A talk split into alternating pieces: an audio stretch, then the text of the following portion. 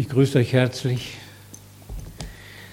Schöne Grüße auch von meiner Mama, von den eben Ezern, von der Anni, an alle. Bernd ist nicht hier, ne? Der ist gerade weg. Ist im Urlaub, schön. Ja, Mutti geht es noch einigermaßen gut, stabil, aber natürlich der Zahn der Zeit nagt. Sie betet noch. Sie kann kaum noch singen.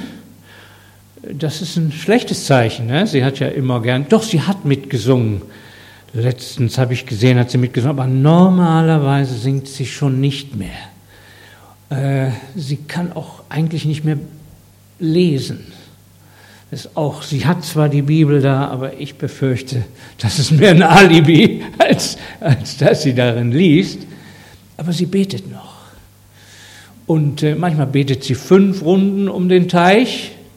Das ist normalerweise so. Sie vergisst dann, was sie gerade gebetet hat und betet das nochmal und nochmal und nochmal und nochmal. Aber was sie betet, hat immer noch Hand und Fuß und ist Ausdruck ihres großen, kindlichen, gläubigen, liebevollen Herzens. Ja, sie hat ihr Lebensziel, das sie von Gott erbeten hat, erreicht. Sie wollte bis zum Juli 2018 leben.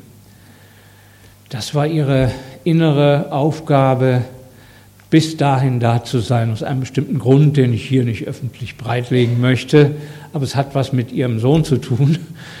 Und äh, nun ist sie eigentlich froh, dass sie das geschafft hat, denn es liegt keinerlei Druck mehr auf ihr, noch weiterleben zu sollen müssen, ne, sich durchkämpfen zu müssen, sondern jetzt lässt sie sich tragen von dem, der sie trägt.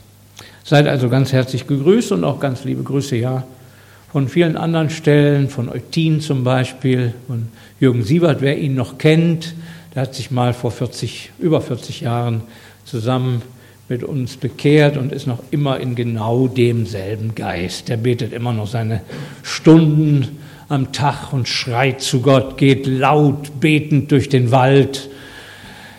Ich weiß nicht, was die Hunde und die Bäume denken. Er muss sich durchbeten, ist ein wunderbarer Beter.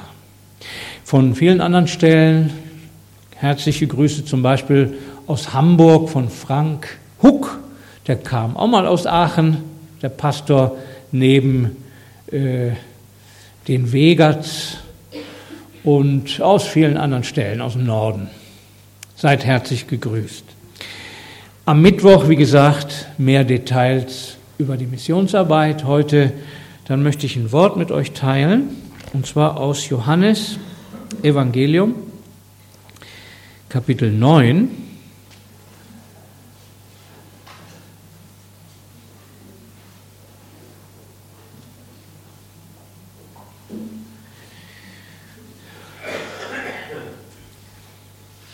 Und als er vorüberging,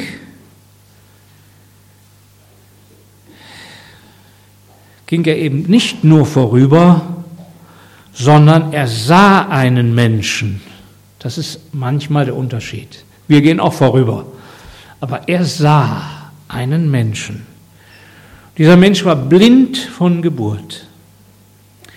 Seine Jünger fragten ihn und sagten, Rabbi, wer hat gesündigt, dieser oder seine Eltern, dass er blind geboren wurde? Peinliche Frage, kalte Frage. Und doch verständliche Frage. Alles Elend auf dieser Welt, alles kaputte, alle zerbrochenen Spiegel, zerbrochenen Hoffnungen, zerbrochenen Spiegel meine ich, Unsere Seele ist ein zerbrochener Spiegel. Aber auch alle zerbrochenen Hoffnungen und alles Kaputte kommt doch von der Sünde her. Das ist klar so in Gottes Wort offenbart. Aber wenn man natürlich das so brutal einem Einzelnen gegenüber sagt, du bist so krank und du bist so kaputt, weil du oder weil deine Eltern gesündigt haben, dann ist das kalt und brutal. Jesus antwortete, weder dieser hat gesündigt, noch seine Eltern, sondern damit die Werke Gottes an ihm offenbar werden. Halleluja. Ich möchte klarstellen, ich glaube schon, dass dieser Mann auch gesündigt hatte und auch seine Eltern. Denn die Schrift sagt uns deutlich, dass wir alle Sünder sind. Ne? Aber ich glaube, dass Jesus seinen Jüngern diese theologische Pistole oder dieses Schwert, das sie da wieder mal benutzen, um diesen Mann da öffentlich zu demütigen und sich daran sozusagen aus dem Sumpf zu ziehen. Äh, diese theologischen Diskussionen, die waren Jesus wahrscheinlich genauso lästig und unerträglich, wie sie dir und mir sind, wenn dann einer über uns so leichtfertig und so oberflächlich richten würde. Ne, das, ich denke, das verstehen wir alle. Und ich danke dem Herrn, dass er hier ihnen eins übers Maul fährt. Dass er ihnen sagt, nicht dieser und auch nicht seine Eltern. Herrlich. Ich danke dir, Herr, dass du gekommen bist, zu verteidigen. Amen. Das Entscheidende an all dem Elend in dieser Welt und an all den einzelnen kaputten Existenzen soll nicht sein, wer jetzt Schuld daran hat, sondern er geht weiter, wir müssen die Werke dessen wirken, der mich gesandt hat, solange es Tag ist. Es kommt die Nacht, da niemand wirken kann. Solange ich in der Welt bin, bin ich das Licht der Welt als er dies gesagt hatte, spie auf die Erde, bereitete einen Teig aus dem Speichel, strich den Teig auf seine Augen und sprach zu ihm, Geh hin, wasch dich in dem Teich Siloa, was übersetzt wird Gesandter. Da ging er hin und wusch sich und kam sehend. Halleluja. Ja, das ist meine Vision oder meine Sicht, Vision, großes Wort, meine Sicht dieser Gemeinde.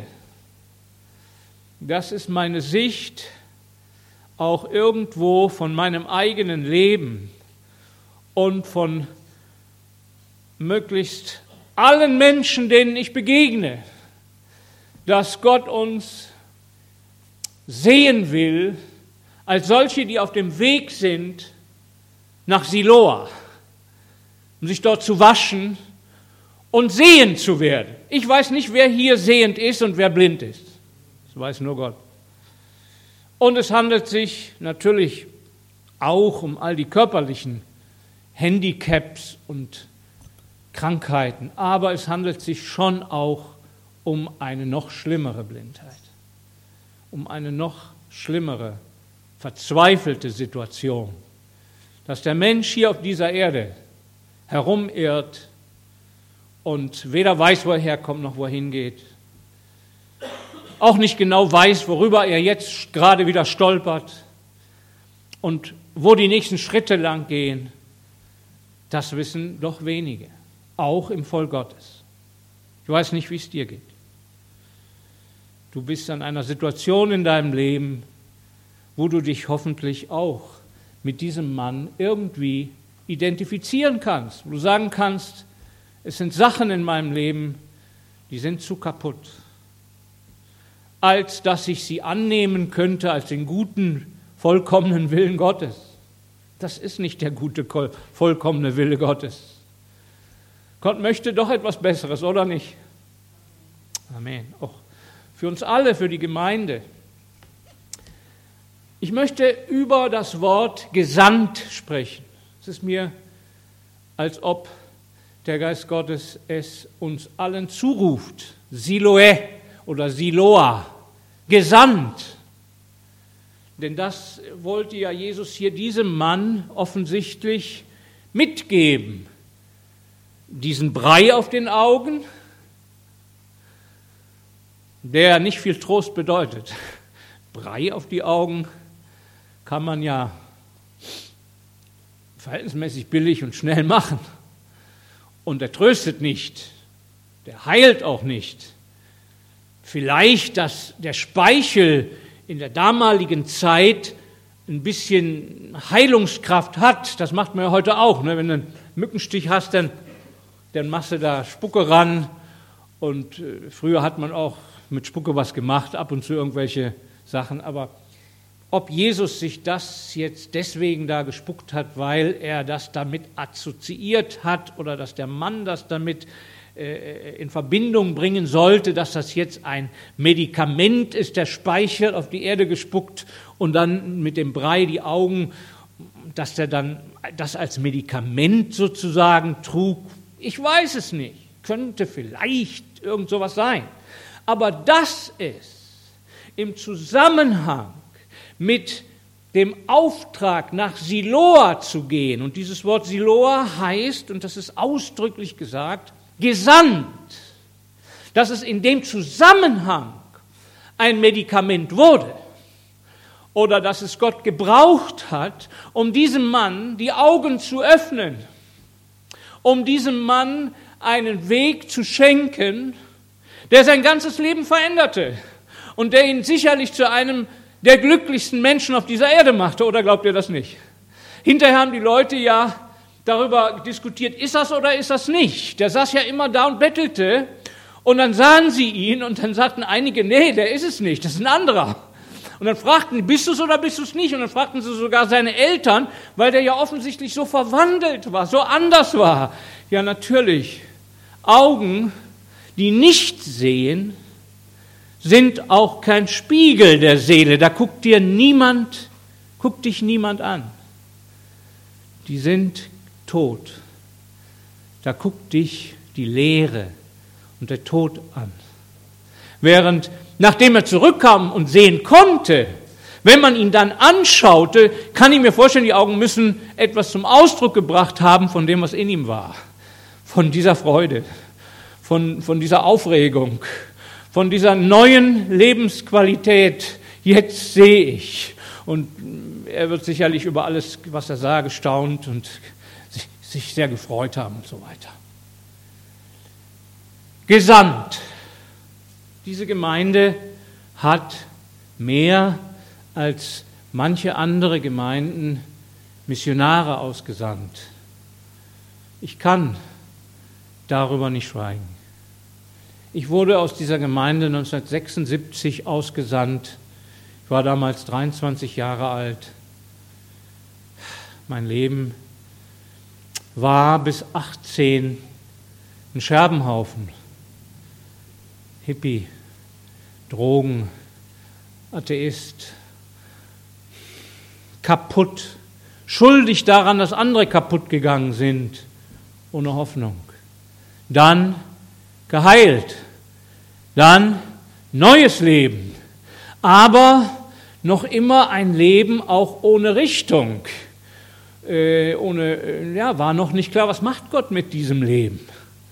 Und dann hat Gott in diese Gemeinde hinein die Gnade geschenkt, dass diese Gemeinde wurde von einem Missionar, von einem Apostel gegründet. Und dieser Mann hatte auch die Größe und den Glauben zusammen mit der Gemeinde und mit anderen Gemeinden, die dazu kamen und die mithalfen, diese jungen Leute auszusenden. Es waren in der besten Zeit wohl, also fast zehn, zehn Missionare, wollen wir nicht zehn, ist ja nicht die Zahl. Und trotzdem ist es was Außergewöhnliches. Und die Gemeinde hatte immer daran Anteil. Denke an den ersten Hirten, der bei meinem Abschied sagte, Olaf, ich hätte dich gerne noch ein bisschen länger hier gehabt. Ja, heute fühle ich den Schmerz mit. Ich bin selber Hirte und wenn ich jemanden abgeben soll, dann würde ich den gern noch ein bisschen genießen, aber noch mehr, wenn ich ihn loslassen soll und ich sehe, der ist noch gar nicht fertig. Und der kann ja auch noch manch, manche sich, sich noch manchmal hinfallen und sich die Nase brechen. Ne? Ich denke, in beider Hinsicht hat damals der Bruder Lunzin, der erste Hirte damals, äh, um, um mich Sorge gehabt und Schmerz gehabt. Ja, eine Missionsgemeinde, eine apostolische Gemeinde. Ich sehe das Wort apostolisch hauptsächlich unter diesem Aspekt Mission, gesandt. Darum ist Siloé, gesandt, ist das Wort Mission. Das ist das biblische Wort Mission oder auch das biblische Wort Apostel. Ja, wie schwach und wie jämmerlich kann ein Gesandter sein, wenn das Produkt eines Gesandten eine ganze Zeit lang nichts anderes ist als ein durch die Straßen tappender, blinder, dem die Augen verschmiert sind mit Lehm. Kannst du dir das Bild mal einen Augenblick bitte vorstellen? Da war ja nun wirklich nichts Attraktives dran, dass Jesus dem die Augen dann noch zugeschmiert hat. Äh, und ich glaube auch, das hat ihm wehgetan. Also ich glaube, dass ein Blinder auch empfindliche Augen hat und auch spürt, wenn da Dreck drin ist. Und wenn, das tut ihm sicherlich, ich, ich bin nie blind gewesen, habe auch mit keinem Blinden darüber gesprochen, aber ich bin eigentlich sicher, dass die Augen auch bei einem Blinden empfindlich sind. Und dass der Schmutz da drin, es war ja nun Schmutz von der Straße, äh, ihn eine harte und demütigende Anfechtung bereitet haben. Und dass da nichts Attraktives dran ist, dass Jesus diesen Mann da durch die Straßen schickt nach Siloa. Und Siloa, wie weit das weg war, das kann um die Ecke gewesen sein, aber das wäre Zufall. Ich vermute, der musste ganz schönes Stück durch die Stadt gehen. Das waren nicht nur 500 Meter, wird mehr gewesen sein. Und er musste fragen, wo ist Siloa? Ja, geh da lang. Ja, was hast du denn in deinen Augen, Junge? Mach doch mal deine Augen sauber. Das tut dir doch weh. Komm, ich helf dir. Nee, nee, nee, nee, helf mir mal nicht. Ich muss mir das da waschen. Bei jeder Frage, bei jedem Kontakt mit einem äh, vermeintlichen oder tatsächlichen Bekannten oder Freund, äh, die ganzen lieben Verwandten, kann ich mir vorstellen, die, die haben sofort, Mensch, lauf doch nicht so durch die Gegend, das ist ja elend, das, das macht man nicht. Wasch dich. Und die Versuchung war die ganze Zeit, sich schnell mal zu waschen. Ne? Nee, ich soll mich waschen in Siloa, gesandt. Und auf dem Weg konnte er natürlich überlegen, warum? Lohnt sich das, das auszuhalten? Lohnt sich das, da durch die Straßen zu tappen und da überhaupt hinzugehen? Ist doch sowieso alles umsonst und ich bin jetzt hier sogar noch schlimmer dran als vorher. Der hat mir noch nicht mal Geld gegeben. Hat er denn gesagt, du wirst da sehen? Hat er auch gar nicht versprochen. Hat nur gesagt, geh hin und wasch dich. Aber er hat ja ihn vorher mit einem gewissen, ich denke mal, Volumen an was Neuem versorgt, denn der Mann muss doch gehört haben, wie die Jünger fragten, hat dieser gesündigt oder seine Eltern? Und Jesus sagte, Weder dieser noch seine Eltern, sondern damit die Werke Gottes an ihm offenbar werden. Und da, die ja mit die Werke Gottes an ihm offenbar werden, ich denke mal, das hat doch auch in ihm etwas bewirkt. Da ist noch was in meinem Leben, was noch nicht offenbar geworden ist. Da will Gott noch was tun. Naja, das liegt doch nahe, oder nicht? Dass das auch mit meinen Augen zu tun hat, dass das auch mit meinem Elend zu tun hat. Da will Gott etwas tun in meinem Leben. Also der Mann ist auf jeden Fall nach Siloa gekommen. Das ist das Entscheidende. Was ihm auf dem Weg alles passierte und wer ihn davon abhalten wollte und wer ihm da noch gute Ratschläge gab und auch seine eigenen Hände, die da rumgeschmiert haben mögen und versucht haben, das sauber zu kriegen, weiß ich nicht. Aber er ist letzten Endes nach Siloa gekommen und er hat sich gewaschen und in dem Moment wurde er sehend. Halleluja. Und das ist auch unser Vermächtnis, auch wir haben eine Botschaft, geh hin und wasch dich. Und wir haben auch einen Brei. Wir haben auch die Spucke Jesu, also nicht mehr die Spucke, aber wir haben eine Botschaft, die hat etwas zu tun mit seinem Werk von Golgatha. Die hat etwas zu tun, dass er nicht nur auf die Erde gespuckt hat, das wäre für diesen Blinden wichtig, sondern er hat etwas ganz anderes und viel Größeres für uns auf dieser Erde getan. Er hat sein Blut auf dieser Erde vergossen. Der Sohn des lebendigen Gottes kam, um sein Blut für uns zu vergießen. Das ist keine Kleinigkeit. Das ist unsere Botschaft. Deswegen nennt man uns gläubig, weil wir darauf vertrauen, dass Jesus für jeden von uns sein Blut auf dieser Erde vergossen hat. Und weil wir daran festhalten und kindlich glauben, dass dieses Blut die größte Kraft im ganzen Universum ist, dass durch die Macht des Blutes Jesu jede Sünde abgewaschen wird und vergeben wird für den, der sich in diesem Blut wäscht. Ist das so? Das ist doch eine gute Botschaft. Da mögen Sie lachen, da mögen Sie spotten, da mögen Sie uns äh, davon abhalten. Glaubt doch nicht an sowas. Mensch, sei doch mal vernünftig, geh doch mal zum Analytiker und Psychiater und wer weiß wo überall hin, der kann dir doch helfen. Da brauchst du doch nicht das Blut Jesu für. Doch, ich brauche das. Mir hat kein Psychiater geholfen. Hab schon manche besucht. Aber ja, schon von Kind auf. Meine Eltern brachten mich zum Psychologen, da war ich so zehn Jahre alt oder ja, vielleicht auch schon elf, zwölf. Weil ich hatte Schwierigkeiten in der Schule. Ich wollte nicht mehr die Schularbeiten machen. Ich wollte nicht mehr und wollte nicht mehr und wollte nicht mehr. Und der Psychologe, der hat mir recht gegeben, sagte, den brauchst du auch nicht mehr machen, mach das mal nicht mehr. Weil der, der Psychologe, der hat immer so gute Ratschläge. Ne? Lassen Sie mal den Jungen, der will seine Schularbeiten nicht machen, braucht er auch nicht. Ja, so dementsprechend waren da noch die Zeugnisse, das ist doch logisch. Meine Eltern waren ganz verzweifelt. Mein Papa hatte sich mit der Axt neben mich gesetzt ne, und du machst das und du machst das. Und ich machte das nicht. Und der Psychologe sagte, nein, das braucht, braucht er nicht machen. Also ich, ich, ich fasse das zusammen. Ne. Gut, der Psychologe, der hat immer einen guten, leichten Weg. Der muss ja auch, naja, also auch sein Geld verdienen. Und äh, ja, aber das Blut Jesu ist für mich besser. Amen. Das macht sogar ein Faulpelz von seiner Faulpelzigkeit, Sünde der Faulpelzigkeit frei.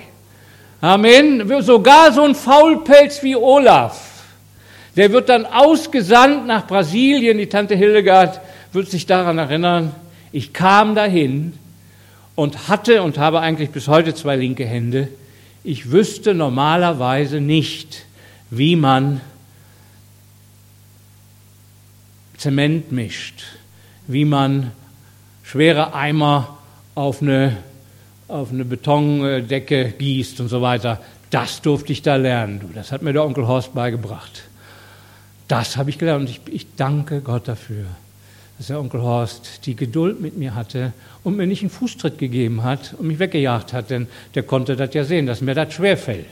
Der hat dafür, der Onkel Horst hat dafür einen Spitznamen von mir bekommen.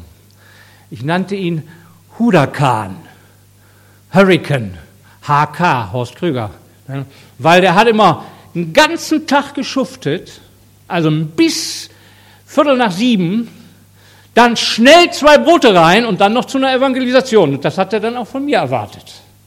Ja, jeden Tag schuften bis zum geht nicht mehr und dann abends Evangelisation. So bin ich frei geworden von dem Faulpelzgeist.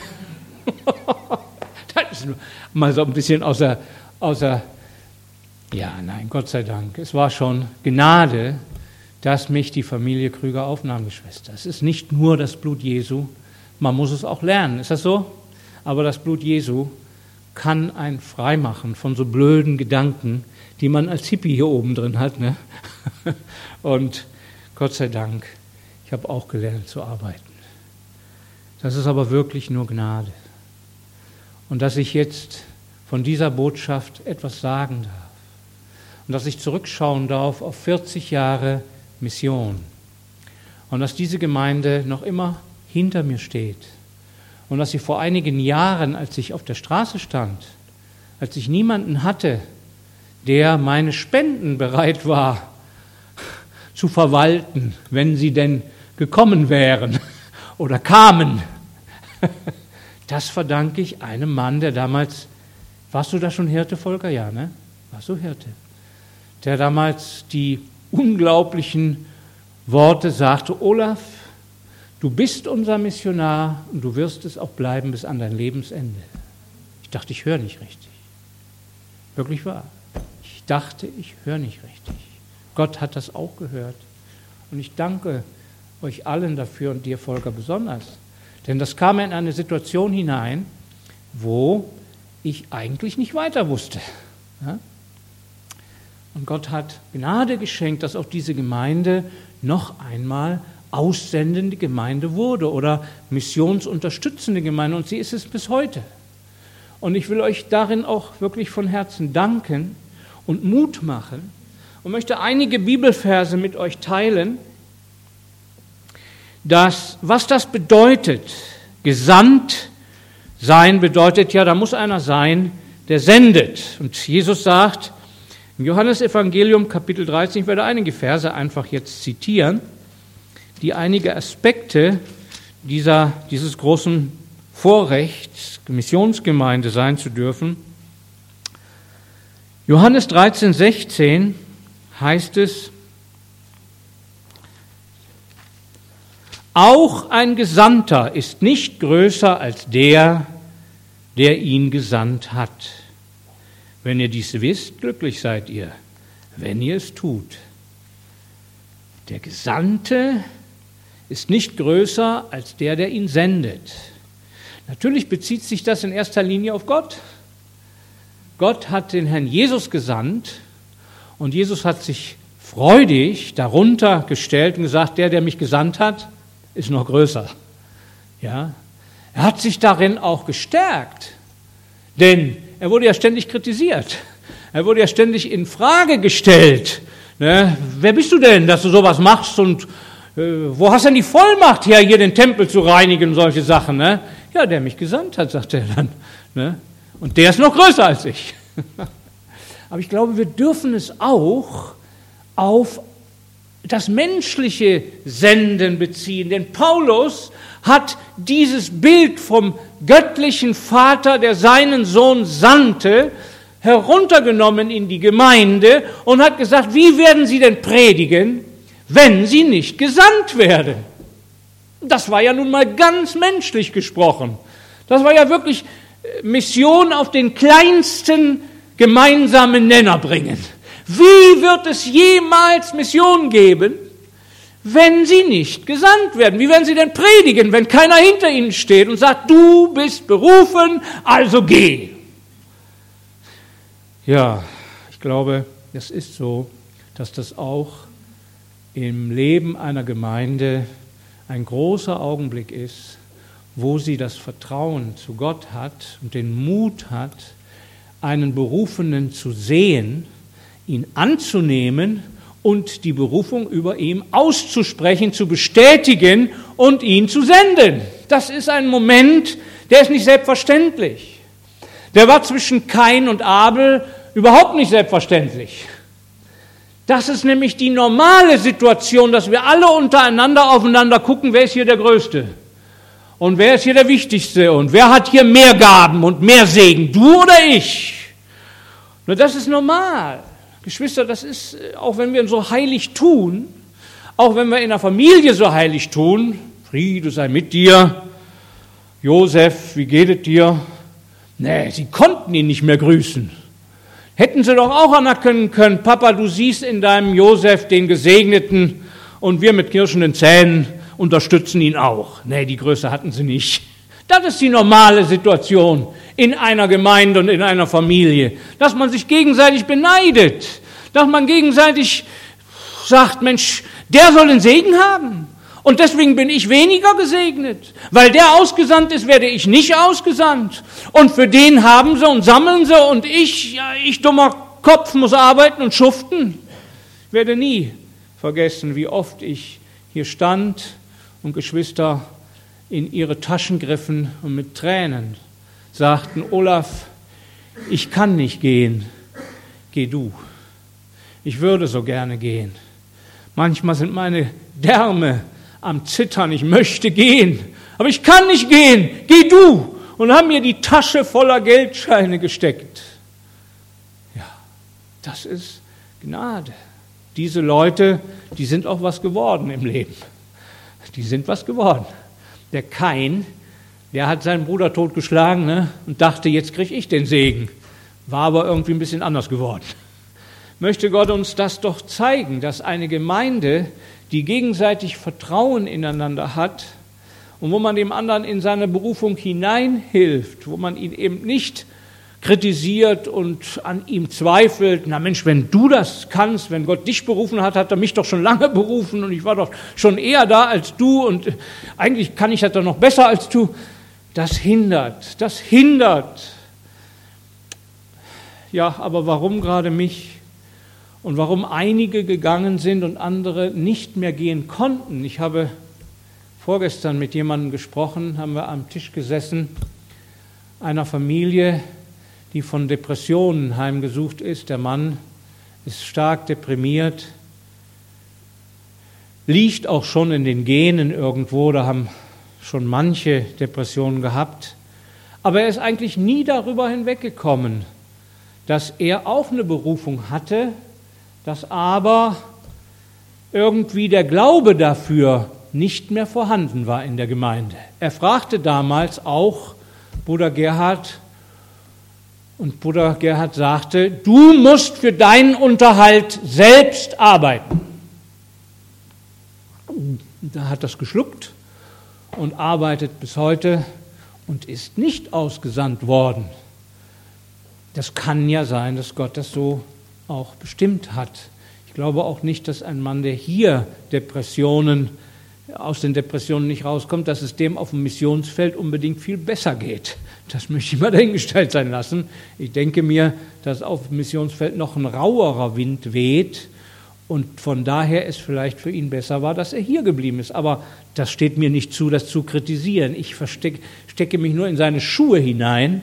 Er ist jetzt so alt wie ich, 63, ich bin 65, und er schaut zurück auf sein Leben, kann es nicht verdauen dass er auch einen Ruf hatte, aber dass dieser Ruf sich nicht verwirklicht hat. Und dann sagte er noch, er hatte ein ganz seltsames Erlebnis. Er ist Architekt und äh, er war in einem Erfolgsarchitektenbüro. Das war ein ganz großes, tolles Büro. Der Mann hatte sagenhaften Erfolg und er hat für ihn eine Zeit gearbeitet. Und er hatte gute Gedanken auch als Architekt. Und dann plötzlich steigt er aus dem Auto aus, als er dort vor dem Büro steht. Und dann war wie eine Stimme, die ihm sagte, so wie du deine Berufung in der Gemeinde nicht durchgehalten hast, er wurde nämlich dann Kinderonkel. Und auch das Kinderonkeltum konnte er nicht durchhalten, weil das war stressig, der musste über 80 bis 100 Kinder äh, alleine zeitweise jeden Sonntag zwei Stunden mindestens bedienen und er hat es nicht geschafft, er hat es nicht geschafft. Und dann sagte diese Stimme ihm, so wie du das nicht geschafft hast, wird auch das Haus deines beruflichen Lebens über dir zusammenbrechen. Und er nahm sich dann noch das Wort von Simson, dem ja das Haus auch über den Kopf zusammenbrach. Und sein Leben ist ein zerbrochenes Leben mit einem Dach, das über ihm zusammengebrochen ist.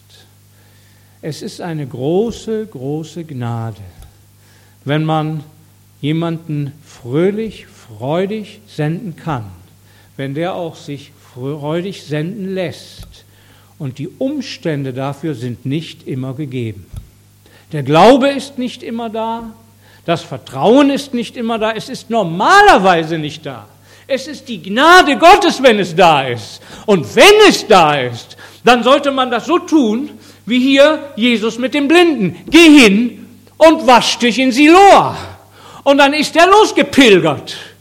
Und ob er nun zuversichtlich war oder ziemlich missmutig, weiß ich nicht. Ich glaube nicht, dass er die ganze Zeit Halleluja, Halleluja, jetzt werde ich geheilt gerufen hat, sondern er hatte seine ganz schönen Kämpfe dabei. Aber er ist gegangen und letzten Endes kam er sehend zurück.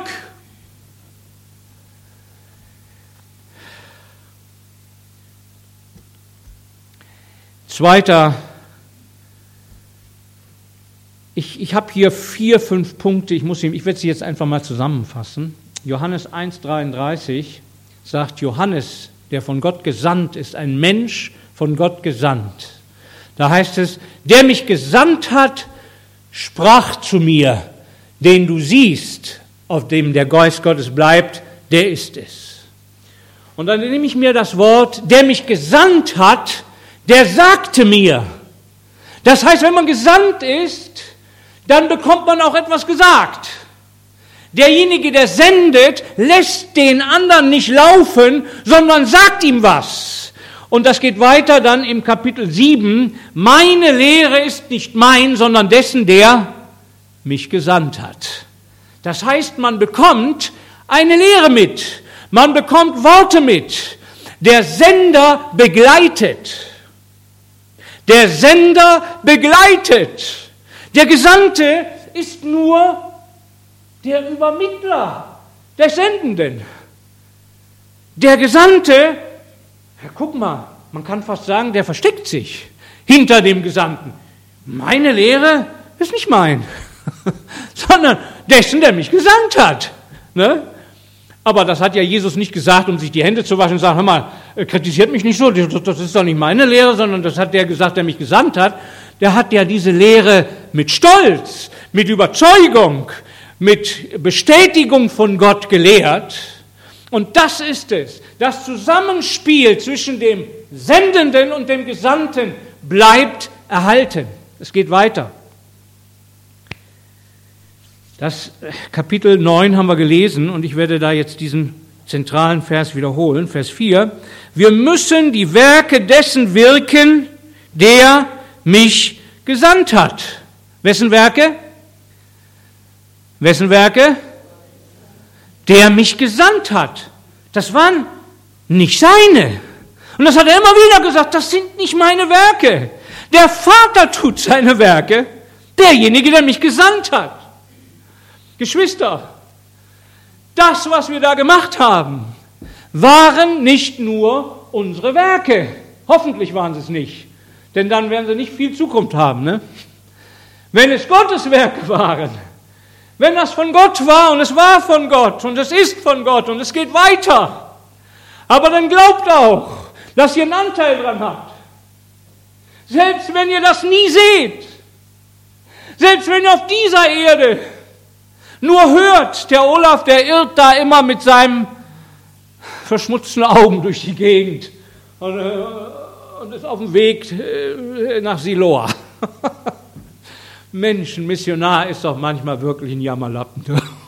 Da ist er wirklich, das ist doch so.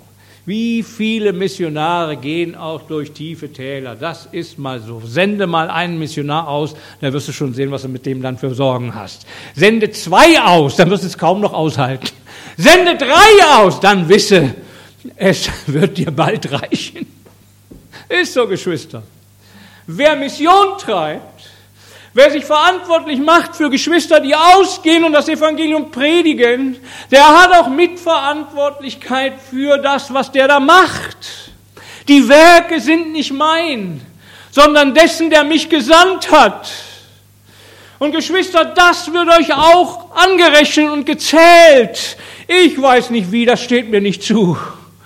Und ich will da jetzt nicht eine Belohnung aussprechen oder aushandeln für euch aber das Beste kommt noch. Ist das so? Das kommt noch. Die Leute, die Jahrzehnte dafür gebetet haben, die Leute, die die ganzen Sorgen und die Streitigkeit mitgetragen haben, die Leute, die diesen ganzen Kampf mitgekämpft haben, der eigentlich vom Missionsfeld zurückkam, da kam ja nicht nur Segen zurück, ne? Kamen ja auch Kampf, Kämpfe zurück, oder? Ich sage immer, Missionare sind Terroristen. Jeder hat einen Sprengstoffgürtel umgebunden. Ne, und der Missionsleiter und die aussendenden Brüder, die sollen dann untereinander äh, Frieden schaffen. Ne? Oh Mann. Kann man manchmal nicht mehr aushalten, da kann einem das Herz brechen. Manch einem ist es gebrochen. Und doch, die Belohnung kommt noch. Amen. Die haben wir noch nicht gesehen. Denn die Werke dessen, der mich gesandt hat, die müssen wir tun. Und auch das möchte ich noch einmal in eure Mitte hineinstellen. Ja, wir wollen auch da Realisten sein. Ihr seid nicht die einzige Gemeinde, die das mitträgt. Aber ihr habt das Vorrecht, die erste und die aussendende Gemeinde zu sein. Dieses Missionars, dieser jungen Missionarin, die ausgeht und nur Gott weiß, was für Werke daraus entstehen, Geschwister. Und das sind Werke, die Gott tun wird. Und es sind Werke, die ihn verherrlichen. Und ich lade für Mittwoch ein, ihr sollt das mal sehen. Amen. Halleluja. Ja, ich möchte auch den Mund wässrig machen, so wie auch Ruth. Und ich freue mich von ganzem Herzen über Ruth, dass sie ein Trost ist, dass sie ein Hoffnungsträger ist. Sowohl für euch als auch für ihre Eltern, aber vor allen Dingen für Menschen, zu denen sie hingeht. Halleluja. Das ist Gnade. Das sind wirklich, das ist Siloa. Das ist apostolische Gemeinde. Nicht, ich bin hier der Apostel und zu meinen Füßen muss das Geld hingelegt werden. Armleuchter bist du. Armleuchter. Kannst du zu den Armen gehen. Ein bisschen Armleuchter. Wie hast du das genannt? Schein, Schein bringen oder? Wie? Scheinwerfer. Ach ja, mein Schreck, du könnte, könnte, naja. mein lieber Heiland, komme noch einen Schritt weiter. Ja, Johannes 20, 21, kommt zum Schluss, ihr kennt die Stelle. Als Jesus auferstanden ist, begegnet er seinen Jüngern und er sagt ihnen das. Vers 21. 20, 21 genau. Jesus sprach nun wieder zu ihnen, Friede euch. Wie der Vater mich ausgesandt hat, sende ich auch euch. Und als er dies gesagt hatte, hauchte er sie an und spricht zu ihnen, empfangt Heiligen Geist. Halleluja. Wie der Vater mich ausgesandt hat, sende auch ich euch. Ich schicke euch nicht mit leeren Händen. Er gab das Kostbarste, was er konnte. Amen. Später hat er noch weiter erklärt, wenn der Geist Gottes kommt, den der Vater senden wird. Und dann sagt er noch ein Kapitel später, ich werde euch den Heiligen Geist senden. Der Heilige Geist ist ein apostolischer Geist. Amen. Er ist gesandt. Er ist der Missionsgeist. Halleluja. Und er ist die eigentliche Vollmacht für eine apostolische Gemeinde und für einen Missionar. Und ich wünsche mir, dass das so bleibt, dass der Geist Gottes weiterhin wirken kann. In meinem Leben war er viele Jahre gehindert durch meinen Kleinglauben, durch mein großes Ego, durch viele Sachen, die nicht gut gelaufen sind. Aber ich habe die Hoffnung, dass es zum Ende meines Lebens besser wird. Und ich kann ein und den anderen sagen, es ist schon ein bisschen besser. ich weiß nicht, ob man das merkt. Aber wenn man das auch nicht merkt, man kann ja auch Witze machen, man kann ja auch so tun, als ob alles gut ist. Die Früchte werden es aber zeigen. Amen. Dadurch wird mein Vater verherrlicht, dass ihr viel Frucht bringt. Und ich habe mir da ein Wort reingeschrieben, nur dadurch. Durch das Blabla wird keiner verherrlicht. Aber durch die Früchte, viel Früchte, nur dadurch wird mein Vater verherrlicht. Da habe ich gesagt, lieber Heiland, ich habe dir ja nun schon viel Sorgen gemacht und viel Elend gebracht. Jetzt fehlt auch noch viel Frucht. Amen. Gott wird es schenken. Schaut es euch am Mittwoch an. Ich lade euch dazu ein und freut euch, dass diese Werke euch auch gehören. Amen. Ihr habt Anteil daran und sorgt dafür, dass ihr noch mehr Anteil daran bekommt. Dass der Anteil nicht weniger wird, sondern mehr. Ist doch eine Chance. Hier sind doch noch Leute, die haben noch keinen Anteil daran. Ne? Die haben kaum was mitgetragen. Trag mal ein bisschen mit. Verpflichte dich mal mit 5 Euro im Monat für die Schwester Ruth. 10 ist besser. Ist eine runde Zahl. Kann man besser behalten. Ich wünsche euch Gottes Segen. Amen. Ja, lass uns aufstehen und beten. Olaf.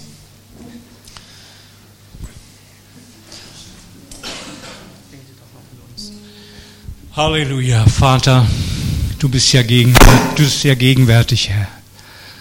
Und du siehst, und du siehst, Herr, jetzt diesen Brei auf unseren Augen. Du siehst, das Evangelium ist wieder neu verkündigt. Es wurde uns wieder neu auf die Augen gelegt. Wir können noch nicht alles verstehen. Es sind noch viele Fragen. Es ist auch noch viel in unserem Leben, was Heilung braucht. Herr Jesus, und wir kommen damit zu dir. Wir wollen, Herr, dieses Wort auch gerne annehmen.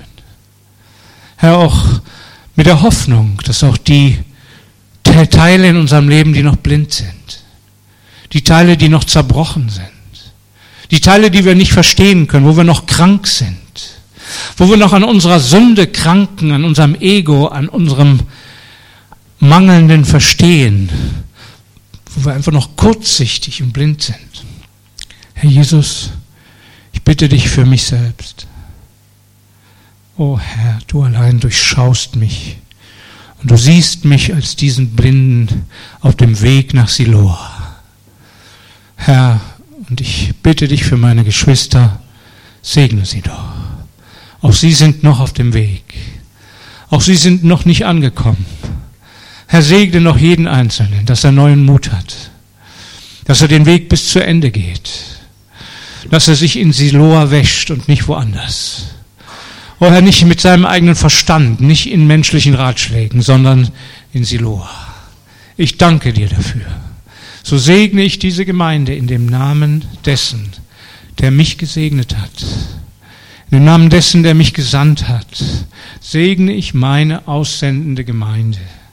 Und alle ihre Werke, Herr, alle ihre notwendigen Entscheidungen segne ich in Jesu Namen. Die Älteren und die Jungen, Herr. Die Einheimischen und die dazugekommenen.